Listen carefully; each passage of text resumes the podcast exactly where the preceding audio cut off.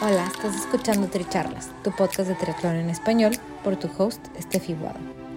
Este es un espacio donde triatletas y en ocasiones atletas de diversas disciplinas nos comparten sus experiencias y lecciones aprendidas. Además, podrás escuchar de expertos y o conocedores sobre temas que te ayudarán a potenciar tanto tu desempeño físico como mental. Nuestro objetivo es que de cada episodio te lleves información valiosa para acompañarte en tu crecimiento de mente, cuerpo y espíritu. Déjate inspirar y ponte a entrenar.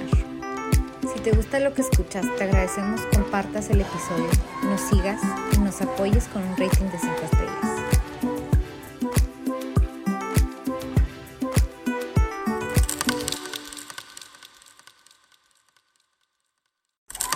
Bienvenidos al episodio 60 de Tricharlas, Montañismo y Triatlón con Francesca Cesario. Francesca es ingeniera en producción musical digital por el Tecnológico de Monterrey. También cuenta con certificaciones como Conocer y múltiples diplomados para instituciones de asistencia social y programas de impacto social.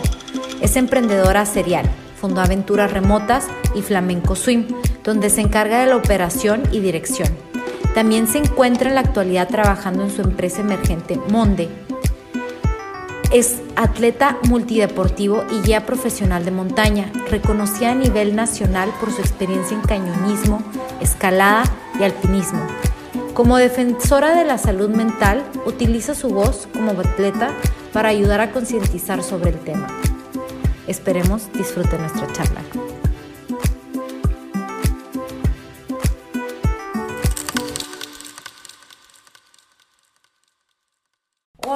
Bienvenidos a Tricharlas. Hoy estoy aquí con Francesca Cesario, que también es mexicana, que siempre me encanta tener mexicanas dadas. Francesca, para que la gente te conozca un poquito más, no sé si nos pudieras hablar un poquito de ti. Claro, mira, mi nombre es Francesca Cesario. Yo soy mexicana canadiense, ya tengo viviendo aquí mucho tiempo en México, pero mis abuelos son italianos, entonces por eso mi nombre, una, una mezcla criollita, yo digo. Yo me dedico a la montaña, yo soy guía profesional de montaña, me dedico a eso de tiempo completo, tengo varios emprendimientos relacionados a ello y pues guío en diferentes disciplinas, ¿no? Guío en alta montaña, escalada y cañonismo. Yo inicié en esto hace 10 años con la escalada en roca. Primero era un deporte, un hobby y después se volvió esta pasión en mi profesión. Yo soy de profesión ingeniera en producción musical digital. Estudié la ingeniería en audio por seis años, me gradué en el 2018 y ya dije, ahora sí, tengo tiempo libre para irme a la montaña. Y, y ya, pues ahí entre este, pues es parte de la historia de cómo llegué a la montaña, ¿no?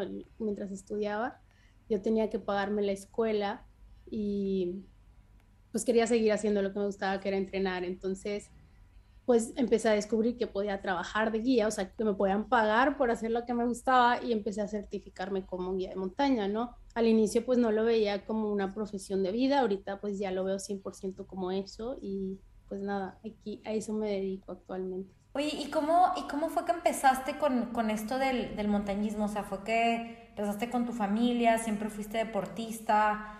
¿Cómo, ¿Cómo nació ese amor por, por estar afuera, por las montañas? De hecho, justamente eso es lo padre. Yo empecé a los 22 años de edad en escalada en roca.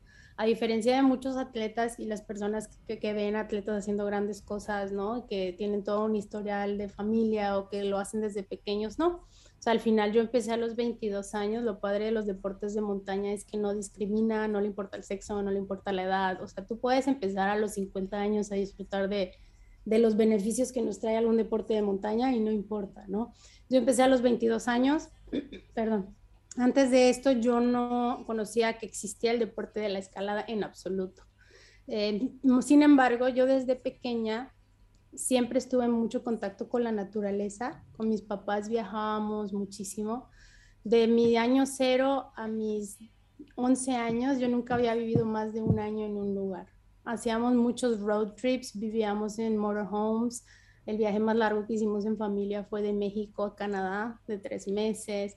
Entonces, al final, la manera en que yo me crié sí se la atribuyo a mi amor por la naturaleza y al estar al aire libre. Sin embargo, no era como un deporte como tal.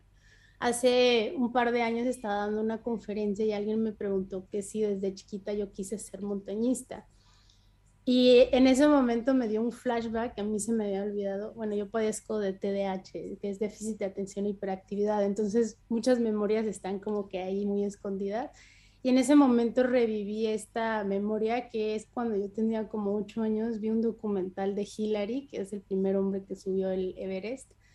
Y recuerdo que decían, pues, toda la hazaña que hizo, que fue el primero en hacerlo. Y yo recuerdo haberlo visto y, dicho de que yo quiero hacer eso o yo quiero hacer algo por primera vez, ¿no? Y así quedó. Y como que eso se guardó y ahora de grande me dedico a esto y pues platicando con compañeros me dicen es que a lo mejor inconscientemente ya sabías que querías hacer eso y, y pues al final llegó, ¿no? Pero en, sí, ¿no? No conocía el deporte, me invitó un amigo a escalar em, y nada, me encantó desde la primera vez, así como que siempre estuve buscando algo, ¿no? Mm, que llenara este eh, hiperactividad que padezco, ¿no? O sea, y cuando lo, hice, pues era como libertad y pues muchísimas, pues las vistas, el ponerte a prueba y demás, que me gustó tanto que me clavé y ya no paré, ¿no? Eh, uh Muy poco tiempo estaba entrenando para competir, ganaba competencias, o sea, aparte se me dio así como si hubiera sido pues una escaladora de mucho tiempo. Y pues nada, empezó a cambiar mi manera de pensar, o sea, la verdad es que la escalada le dio un giro 360 a mi vida por completo. La Fran de antes no es la Fran de hoy y se lo atribuyo muchísimo a la escalada. O sea, gracias a la escalada yo me metí a estudiar la ingeniería, gracias a la escalada dejé de fumar, yo fumé por 10 años, o sea, yo antes era DJ, entonces, pues me la pasaba de fiesta, no tenía como que un rumbo, ¿no? Yo estaba muy chiquita, yo me salí de mi casa muy pequeña, yo me salí de mi casa a los 12 años, entonces aprendí de la calle, pues, y de mis errores, ¿no? O sea, no tuve como que una infancia ni adolescencia muy fácil, pero pues al final eso es lo que me hizo hoy, ¿no? Y, y me encanta ahorita que estabas mencionando como, como que capté el, e, ese sentimiento que, que, tienes por la naturaleza, como de, de ese propósito, ¿no? Como que esta soy yo, o sea, como que estar aquí me hace sentir que soy yo. Y, y, y yo creo que no muchas cosas no, nos dan eso, ¿no? Eso es, o sea, verdaderamente cuando encuentras tu pasión, que es como va de la mano con qué es lo que me da curiosidad, ¿no? ¿Qué es lo que me genera este sentimiento y seguirlo persiguiendo? Ahorita que mencionaste que empezaste a ganar competencias, ¿cómo sería para ustedes porque también muchos de los que escuchamos son, son triatletas, que ahorita no, nos cuentas de tu experiencia triatleta. ¿Cómo, se gana, por ejemplo, en calar? O sea, ¿cómo son las pruebas? Bueno, primero cerrando lo que comentaste ahorita, que si yo tengo un dicho que dice siguiendo tu pasión vas a estar más cerca de tu propósito en la vida, entonces definitivamente es la manera a seguir, ¿no? Y no sentirse tan perdido. Y pues yo buscando qué significa mi nombre, Francesca significa libertad, o sea, free. Entonces, cuando supe qué significaba y pues mi estilo de vida, dije, totalmente estoy haciéndole honor, ¿no? Em, en las competencias de escalada, ¿qué hacemos? Las competencias de escalada en sí se hacen eh, casi todas de manera indoors, o sea, en un gimnasio de escalada. Y pues son, se trabaja dificultad, velocidad en diferentes modalidades de escalada, porque tenemos escalada de boulder, escalada de ruta, pero no es como un deporte tan federado como ya es el triatlón y muchos otros deportes, ¿no? Como podrían a lo mejor saber, este año es el primer año en que la escalada está en las estuvo en las Olimpiadas, o sea, el 2020. Entonces, al final es un deporte que no es como un deporte como competitivo, ¿no? O sea, son, competencias como muy locales, sí hay competencias estatales y nacionales y te puedes ir a, a competir a, a la Copa del Mundo y demás, pero es un nicho muy, pequeño, ¿no? A comparación de otros deportes. Yo empecé así en el tema competitivo, pero sabes que nunca he sido una persona sí competitiva en como Fran queriendo ser mejor persona, pero lo que voy es como competir contra alguien más, nunca le he visto sentido. Yo porque creo que porque el deporte no lo hago para ser mejor que alguien más, lo hago porque me hace ser mejor a mí. Entonces, pues no es mi hoy en día no es mi motivación la escalada. Yo empecé a competir, la, perdón, la competencia, yo empecé a competir y me lesioné en la rodilla, porque es muy demandante y quieras o no, pues las personas que están ganando las copas, pues empezaron a los 10 años, no, no a las 30 a tratar de, de hacer posiciones súper extrañas en la roca. Tuve una lesión de rodilla que no me permitió seguir como entrenando para competencia. La primera lesión que me ocasionó como un setback en el deporte y pues ya sabes, ¿no? Las lesiones como deportistas pues son un, una batalla mental muy grande pero gracias a eso, pues como que empecé a darle el giro que hoy en día es mi profesión, ¿no? Como guía de montaña, me empecé a dar cuenta que, que al final no podía ser atleta y guía si era mi profesión el ser guía, ¿no? Si lo haces como hobby, pues no hay ningún problema, pero si en verdad te dedicas a eso, no te puedes dar el lujo de lesionarte y no poder trabajar.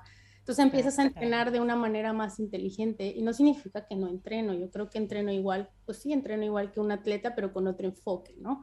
De ser mucho más fuerte para las montañas a las que yo voy, con los clientes a los que yo llevo, porque al final nunca sabes a lo que te vas a enfrentar, ¿no? Y eso lo aprendí en, en, el pico de Orizaba cuando yo estaba empezando a guiar en alta montaña.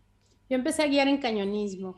cada disciplina en montaña son completamente diferentes, ¿sí? Igual como en el triatlón, yo creo, ¿no? Que cuando ruedas no trabajas lo mismo que cuando nadas, son músculos diferentes, capacidades diferentes. Es igual en la montaña, cada disciplina tiene lo suyo. Entonces yo era muy fuerte en cañonismo, sabía miles de técnicas y pues me voy y me enfrento a la montaña, que es un mundo completamente diferente, a la alta montaña. Y en una expedición a la que yo iba de ayudante, había un grupo de franceses súper jóvenes. Eran primerizos en montaña, pero era, han sido los más rápidos que me ha tocado llevar a la montaña, o a lo mejor yo estaba muy, muy lenta en ese tiempo, pero me traían corriendo atrás de ellos y en ese momento hice clic y dije, a ver, ¿te quieres dedicar a esto de manera profesional? Ponte bien fuerte y tienes que sobrepasar al hombre o la mujer más rápida que te toque, ¿no? Comúnmente no son personas muy rápidas porque al final la altitud, pues nos, hay falta de oxígeno y hay muchos elementos, pero pues nunca sabes, ¿no? Al, al superhombre que no le afecte la altura y que tengas que arrastrar a la cumbre, ¿no? Oye, sí, justo, justo eso estaba pensando como, en realidad yo siempre he visto como el, el montañismo, ¿no? Como más un reto, ¿no? Como estas personas que, que, dicen voy a, voy a tratar, ¿no? Porque tampoco te garantiza que, que ir a hacer la aventura vas a llegar a la cima, pero por lo menos intentar llegar a la cima, ¿no? O sea, como que es más bien es el reto de, wow, lo logré. Y como, como que es más bien la experiencia de de, intentar hacerlo, ¿no? Porque, porque no es que llegas tú a la cima en, dos horas de entrenamiento, o sea, empiezas en la madrugada y a ver si llegas, ¿no? O sea, es un poco, un poco eso. Y me imagino que, ahora como guía, este, también lo ves de manera diferente, ¿no? Porque no, no solamente es tu reto personal, pero como ayudar a que otras personas logren ese reto. O cómo lo, o cómo lo vives tú desde ese punto de vista? Definitivamente. Pues primero sí, haciendo hincapié a lo que comentaste, pues sí, el subir una montaña, pues es más una metáfora de vida, ¿no? Porque no se trata de la cumbre, sino todo lo que tuviste que pasar para llegar a esa montaña, para empezar, ¿no? Y pues ya en esa montaña es todo lo que tienes que llegar por si llegas a la cumbre. Entonces al final es como disfrutar cada paso que damos y, y el reconocer todo lo que tuvimos que pasar para estar hasta ahí, ¿no? O sea, ya viéndolo específicamente en montaña, pues es el preparamiento, la preparación previa, el juntar el equipo, el hacer la logística, saber con quién vas a ir, digo, cuando lo haces como deporte, ¿no? Tu cordada es súper importante y permisos y demás. Y como lo veo yo como guía, pues sí, al inicio era un reto personal, al final sigue siendo un aprendizaje de vida, pero ahora lo que le da más sentido al subir montañas más que sentimientos personales y que también sirve como terapia para mí, es el simplemente el hecho de ayudar a otras personas a lograr sus metas, ¿no? Y, y no solamente son las metas de montaña, sino de vida, porque al final todo esto que a mí me ha dejado la montaña de aprendizajes, pues yo lo transmito con los demás. Entonces está muy padre digo, mi trabajo no es llevar a las personas a la cumbre, mi trabajo es ayudarlos a regresar con bien a su casa, ¿no? Y tomar decisiones por ellos en base a los conocimientos que nosotros tenemos de montaña. Entonces, ya si la montaña nos deja hacer la cumbre, si es como, uff, nos dejó, pero no es como que el último fin. Y lo padre es que las personas te contratan con la intención de llegar a la cumbre, pero te conocen en el entrenamiento y con toda esta metáfora que es más allá que solo una cumbre, ¿no?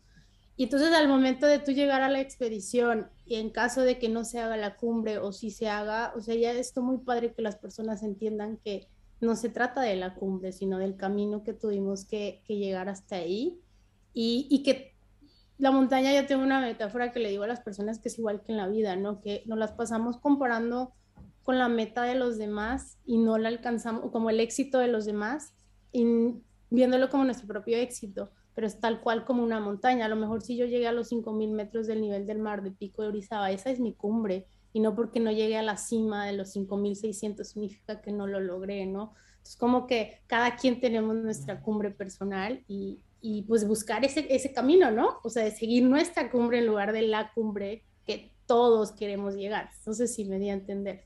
Me encanta. Y, y sabes que sí es cierto, es súper importante lo importante es regresar con bien a la casa, o sea, porque yo, yo me acuerdo las montañas que me ha tocado subir, llegar y es como, todavía falta bajar, o sea, y, y sí vas, vas como ganando oxígeno mientras bajas y te vas sintiendo un poquito más fuerte al bajar, ¿no? Porque estás recuperando el oxígeno, pero de todas maneras no quiere decir que no te vayas a resbalar o que, no, o sea, hay como muchos factores que, que están ahí. Yo creo que, yo creo que tú, lo, tú, lo, tú no lo puedes explicar un poquito mejor, de tener ese respeto por la naturaleza, ¿no? Como que, o sea, puedes estar preparado físicamente, pero estás como a expensas de que la naturaleza te permite hacer ese recorrido, ¿no? Definitivamente, definitivamente yo creo que sí deberíamos todos estar conscientes que la naturaleza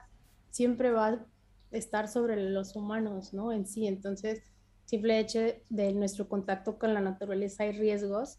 Obviamente, entre más conoces, pues más los puedes minimizar, pero siempre estar como tú dices, ¿no? O sea, estás a la, a la deriva de cualquier cosa que pueda pasar en el entorno. Entonces, si tú no conoces sobre el entorno y aparte no conoces cómo reacciona tu cuerpo ante el reto que te estás poniendo, pues los riesgos incrementan, ¿no? ¿Qué es lo que pasa en la, la, montaña? La mayoría de los accidentes pasan en el descenso, o sea, en la bajada. Y no es porque sea más difícil, para nada, es porque las personas tienen en mente su objetivo, que es llegar a la cumbre, y no están pensando en el regreso. Entonces, pues yo siempre cuando estoy guiando le digo a las personas, cuando estés a tu 50% de energía me dices, ¿no? Y ahí les vas preguntando, vas avanzando, oye, ¿cómo andas de energía? Bien, voy en un 4, ah, ok, está bien, le seguimos, ¿no? ¿Por qué? Porque el 5 es tu regreso, ¿por qué vas a darle a tu top de 100 de que ya estoy destrozado para llegar a la cumbre, ¿no? Y pues nada, en la bajada, una vez que ya llegaste a la cumbre, aunque no estés cansado, ya tienes ese efecto cumbre que se llama en psicología, que sí existe, en donde estás súper emocionado y ya celebrando y demás, y por completo se te olvida que estás arriba de una montaña en medio de la nada y que para bajar eh, tienes que bajar caminando, ¿no? Entonces ya vas distraído, ya no vas alerta. Entonces, pues simplemente es estar consciente que la meta o la cumbre es estar de regreso en tu casa y sin importar que hayas llegado a la cima de esa montaña, ¿no? Porque también, pues los sentimientos, o sea, hacer, eh, tomar decisiones en base a sentimientos en la montaña es lo que causa también muchos accidentes, ¿no? Imagínate que te vas a otra parte del mundo, te costó muchísimo llegar al Everest y pues dices, ¿cómo me voy a regresar a mi casa sin hacer cumbre? O estás pensando solo en esa cumbre en vez de decir, ¿sabes qué? Prefiero regresar y a lo mejor intentarlo el próximo año, ¿no? Entonces sí es como una batalla entre lo que tu mente puede hacer, lo que tu cuerpo puede hacer y lo que el medio ambiente te permita, ¿no? Y, y por ejemplo, ahorita que estabas mencionando ya de, todas las experiencias que, que has tenido, ¿cuál ha sido como el, el, que has sentido tú como que, wow, este me costó, esta montaña o este ascenso me, fue el que me costó más trabajo y lo considero como uno de mis más grandes logros? Tengo varias de esas historias porque ha sido retos de manera diferentes, ¿no? La primera vez que me salí del país con muy poca experiencia, pues fue un reto el conseguir el recurso, conseguir con quién ir, que fue llegar a la Concagua, que es la montaña más alta del continente americano, ¿no? Que afortunadamente pues pudimos hacer cumbre en el 2016 pero físicamente ha sido otro reto y mentalmente fue otro. Entre físicamente y mental fue el Alpamayo donde justamente conocí a Iván, las condiciones de la montaña nos tocaron bastante difíciles. Estábamos en una tormenta a menos 21 grados como antes yo no tenía mi equipo, el equipo de montaña es muy caro, ¿no? Entonces, pues en México todavía es más difícil de adquirir. Cada vez que yo me iba a una expedición al extranjero tenía que rentar o pedir prestado equipo. Entonces en el Alpamayo yo traía una chamarra gigante de otro compañero, unas botas que me quedaban grandes. Entonces eso le dio como que un poquito más de dificultad. En sí el reto es muy difícil, que el Alpamayo está a 5.960 metros sobre el nivel del mar pero para llegar a la cumbre escalas una pared de 800 metros de hielo, pura escalada en hielo, en altitud, estás arriba de 5000 metros, entonces físicamente pues hay dificultad por la falta de oxígeno, tienes que estar muy fuerte eh, físicamente y también mentalmente, mentalmente porque estás, estás en un refri, literal es un refri en donde sabes que hay peligros, seracs, avalanchas, demás.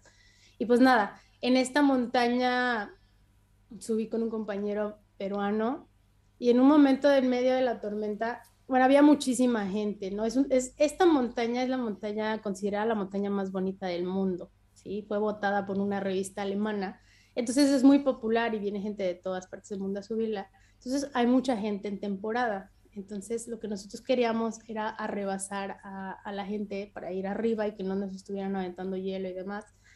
Entonces llegamos a la base de la montaña, cruzamos una rimalla, que es como un hueco entre la pared que vamos a escalar y el glaciar en que estábamos. Y ya me dice mi compañero, dame seguro rápido, ¿no? Y él empezó a escalar, pero yo traía mis guantes, los liners, que son unos guantes muy delgaditos, no traía puestos mis guantes de tormenta. Estamos hablando que eran las diez y media de la noche en tormenta. Empezábamos a esa hora el ascenso.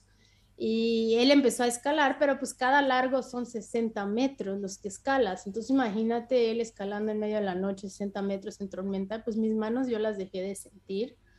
Él llegó ya a la reunión, me empezó a asegurar y pues yo empecé a escalar sin sentir mis manos, ¿no? Si alguien ha estado en el frío, pues sabe que primero, primero, primero dejas de sentir por completo, ¿no? Y pues ya es un peligro porque pues en verdad puede dejar de circular la sangre y tener precongelación pero en el momento que empiezas a calentar tu, tu, extremidad, las manos o lo que sea, duele demasiado, duele mucho cuando pasa la sangre, ¿no? Entonces yo llegué con mi cordada y le dije, ¿sabes qué? No siento mis manos, necesito calentarme, no puedo escalar, me tocaba a mí escalar el siguiente largo, le dije, espérame un poquito. Entonces empecé a calentar mis manos y empezó a doler como no te imaginas, o sea, un grado en donde lloras de dolor, ¿no? Porque sí era mucho el frío. Y me dice, ¿te quieres regresar? Y yo, no, nunca ha sido opción regresar, solo dame unos minutos, ¿no? Pero desde ahí ya empezó como que la batalla mental de que apenas voy empezando, me faltan ocho horas mínimo para que salga el sol y yo esté caliente, ¿no? Em, continuamos el ascenso, sí llegué a calentarme y pues cada vez que te paras a dar seguro, te enfrías, porque estás, está escalando el otro, tú no estás en movimiento, ¿no? Eh, y en medio de la tormenta, así ya a la mitad de la pared, él está escalando, ya había dejado de darle seguro yo y me quedé así como que en paz. Y de repente en el cielo se abre como una, una ventana y se ven las nubes, y no las nubes, las estrellas, ¿no? Entonces en ese momento me, me, sentí tan sola en el universo y tan pequeña, pero a la vez tan grande por tener la oportunidad de estar ahí con vida, de estar escalando algo pues difícil y poniéndome a prueba. Y fue un sentimiento así como muy padre. Yo solamente dejé, empecé a llorar, o sea, se me salían las lágrimas. No, no era de miedo, no era de nada, simplemente por estar, ¿sabes?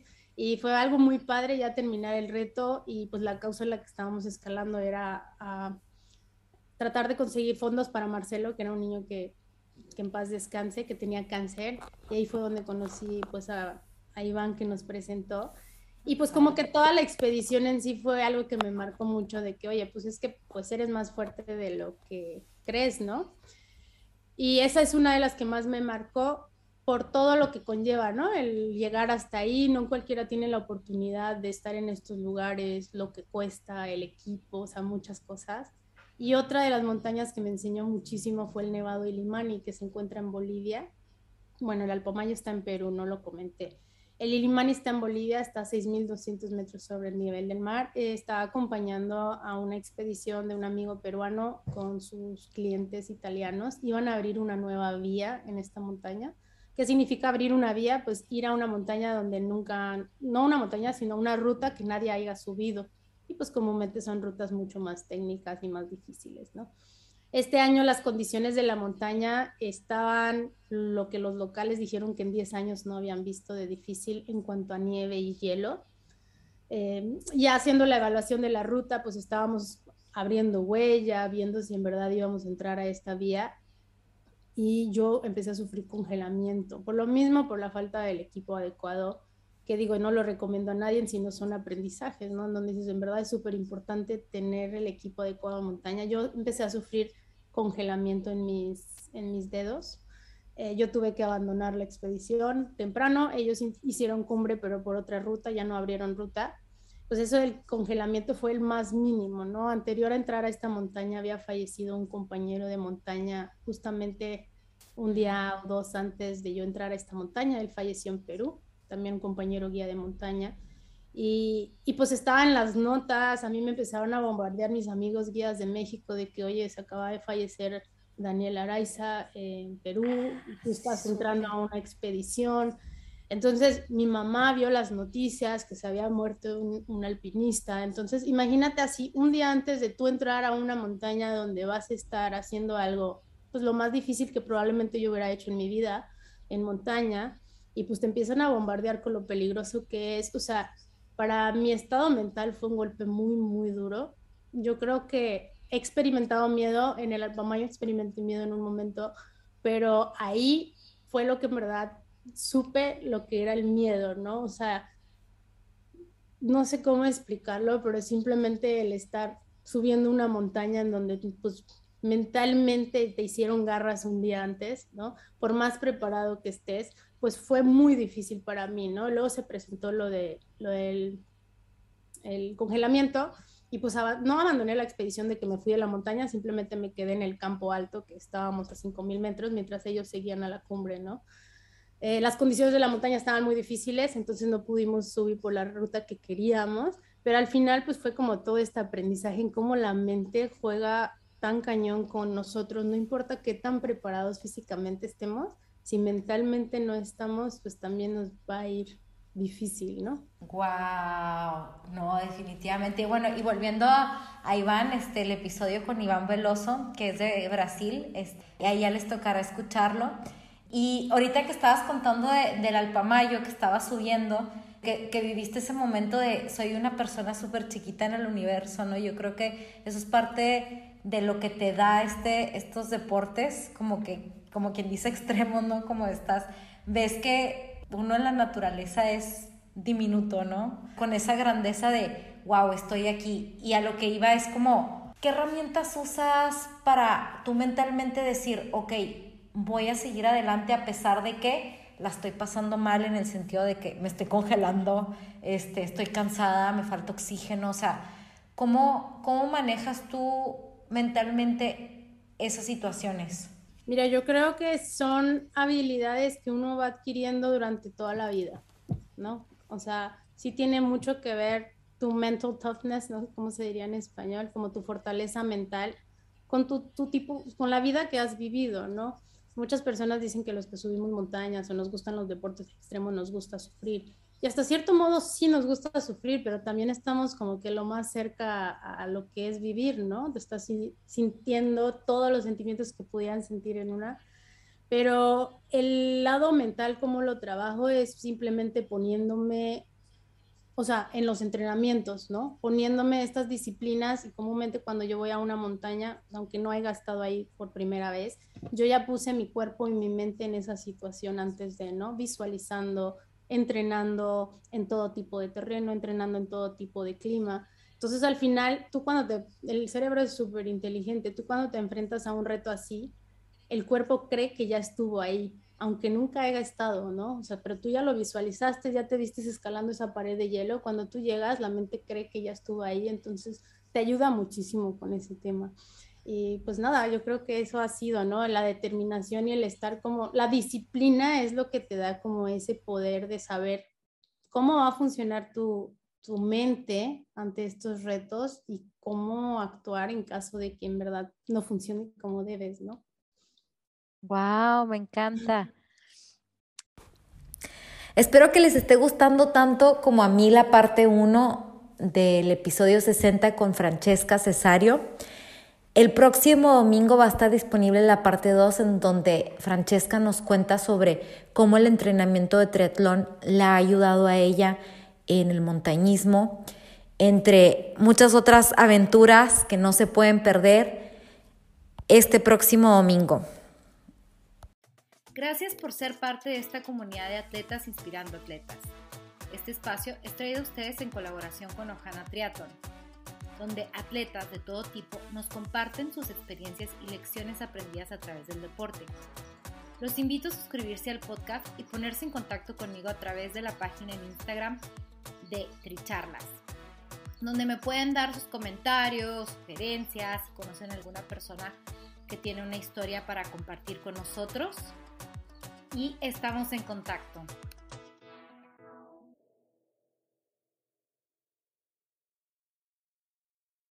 Gracias por ser parte de esta comunidad de atletas inspirando atletas.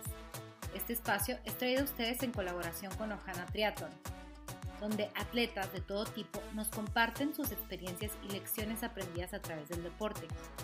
Los invito a suscribirse al podcast y ponerse en contacto conmigo a través de la página en Instagram de Tricharlas donde me pueden dar sus comentarios, sugerencias, si conocen alguna persona que tiene una historia para compartir con nosotros.